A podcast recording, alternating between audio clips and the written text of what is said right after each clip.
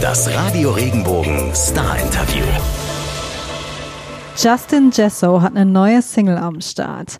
Clarity heißt die und klingt so.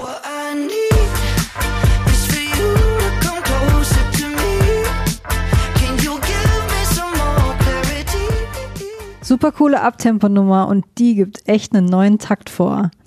Hey, ich bin Marlene Vogel und ich habe mit Justin drüber gesprochen, was hinter dem Song steckt, was die Story angeht, aber auch, was er für Justins Musik mit Blick auf die Zukunft bedeutet.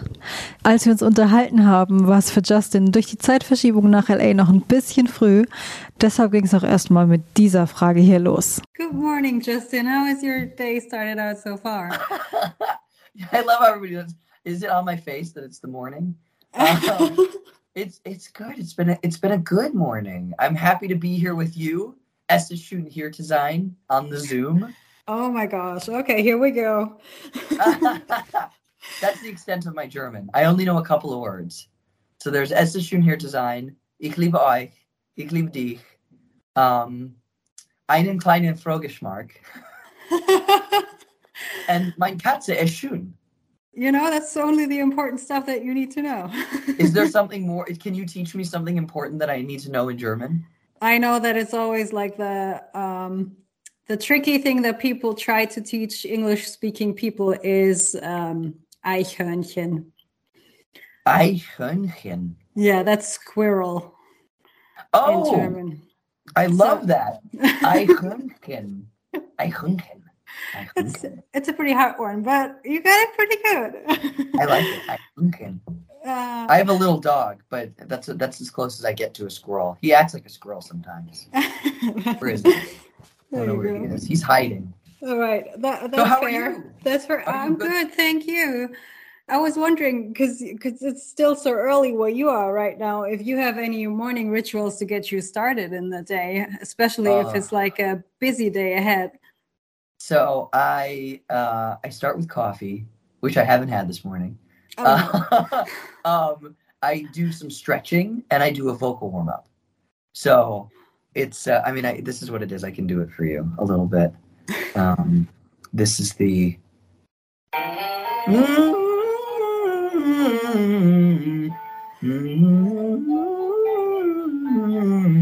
So I'll do that for about 13 minutes. Oh wow! So no matter if you got or is that just uh, what a singer does every day to get started? It's what I do. I mean, I Yeah. you know, some people can just just have it and they don't need to warm up, I guess, but that was never me. I always needed to like, you know, my voice would my voice would I'd lose it if I didn't do this every day. Yeah. No, that makes sense. And Yeah. uh, your voice was on point, of course, in your new single, Clarity. Such a fun and upbeat song. But I found like the lyrics tell a bit of a different story. Can you let us in on like the initial storyline that's behind the song? Yes, it's so funny. I just did a, a- another radio interview. I'm thinking, should I just change the story? Should I tell a different story every time? it was dark and I was depressed. No. Um, I wrote it at my parents' house in Florida during quarantine. And I it was one of those days that I was really fed up with quarantine. And I wanted to be out of my house. But I, I wanted to write something that was an escape. And so I decided I was just gonna not filter my thoughts. And this is just kind of what poured out of me. And the story is about being in a relationship and not knowing what's going on in the relationship if it's you know if it's good if it's bad if it's heading somewhere if it's not. And i had just started talking to my ex-girlfriend again during quarantine when we weren't allowed to see each other. Uh, Yeah. and she was in la and i was in florida at my parents. And um, the song is about not knowing what is going on and not having clarity. So i think that was what i was subconsciously going through at the time. But it wasn't that heavy you know i was very okay with being in that place which is which is why i think the song you know ended up the way it did being kind of a happy uplifting thing. Uh, because it wa- i wasn't like desperate at the time to know even though the lyrics you know may come off a bit desperate. Uh, you know i i was just trying to kind of escape from from the quarantine that i was in. So writing a happy bop about you know having having kind of a summer vibe and not not not thinking about the fact that we were all kind of locked up. That's that's what I wanted to do is is I wanted to give myself an escape and hopefully the song also is a sort of escape for people. I'm sure, I'm sure it can be for, for lots of people. Now, you just said you were okay with the situation just as it was, but I was wondering because what stood out to me in regards to the lyrics was the line, I should, shouldn't keep chasing after you. Like, yeah. how do you cope when you don't get what you want? Or how do you cope when something, and you know, maybe it might not be the best choice for you, but you can't sure. give up the idea? Um, how do I cope? Um, I mean, I think at some point, if you're chasing after someone and they're giving you a clear signal of, of no, um, you know, then obviously you have to stop chasing them. I had, I had a, a situation a little while ago where, you know, I thought I had a connection with somebody mm. and then I would, you know, hit them up for plans. And, you know, when they say, oh, I'm busy, and they do that a couple of times, and they're not offering an alternative like i'm busy sunday but let's what about tuesday right that's for me like okay then i'm just going to be done you know so i think i think i try to look for the right signals to know how the other person is feeling um, and i've had you know situations the, where the reverse where it's you know someone's like you know oh i'm not free on sunday but how about tuesday and then you go aha they, mm-hmm. like, they would like to see me got it. Let's let's go in the direction of of greatness. Sounds good. Now, the press release also said that the song is about the journey that you're on with your music as well. Like that what is would true. You, what would you say? Where are you headed right now with your music? So, I, so this song, one of the one of the things that I loved about this song coming first was the idea that I've done all of these different things. I've been on these EDM records. I've been, you know, I, I've been, especially through quarantine, been searching through clarity, searching for clarity in the type of music that I want to do, that what's really in my heart, you know, what's really in my soul. And I love my influences are, you know, really soul and old school soul, like Stevie Wonder, Michael Jackson, James Brown, Otis Redding, Bill Withers, Aretha Franklin, Bruno Mars, John Legend, Elton John, Billy Joel, uh, Lizzo, hmm. Chance, you know, th- those are the, the types of people that I love and that I listen to. So it was about figuring out how to distill all of that into my own music and tell my own story through those influences. And the pandemic kind of gave me a chance to step back and start to create that type of music, which is coming. And I'm so excited to get that out into the world. And the reason that I felt clarity was a great first step is because it also reflects that journey of searching for clarity and searching for meaning and searching for the right thing. And for me, in this case, it's this it's this style of music that that I'm developing for me. That's a blend of all my influences, but is uniquely me and something that's hopefully new and fresh. You know, a bit of and I'm a pop songwriter too. That's that's how I started. That's how I'm trained. So it's it's the it's the combination of all the soul singers I love, and I'm I consider myself a soul singer myself and this kind of stadium rock vibe that I gravitate towards. This, you know, and, and having been able to perform over the past couple of years in these stadiums and arenas with Kygo, you know, and some myself, I just feed off that energy and I love that energy. So to be able to put out music that can feed off that energy was important to me too.